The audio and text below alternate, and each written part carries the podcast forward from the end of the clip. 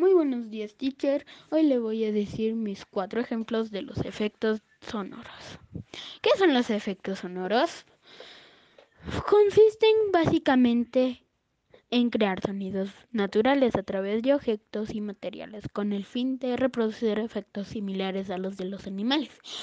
Movimientos de acción, caminar saltar, manipulación de objetos, armas por ejemplo, elementos de la naturaleza, agua, tierra, viento, fuego, entre otros. Hoy le voy a decir lo que hago en mi día. Me voy a duchar.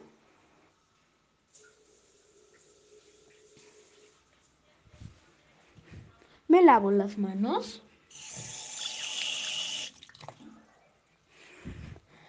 Y la penúltima, me voy a poner el uniforme.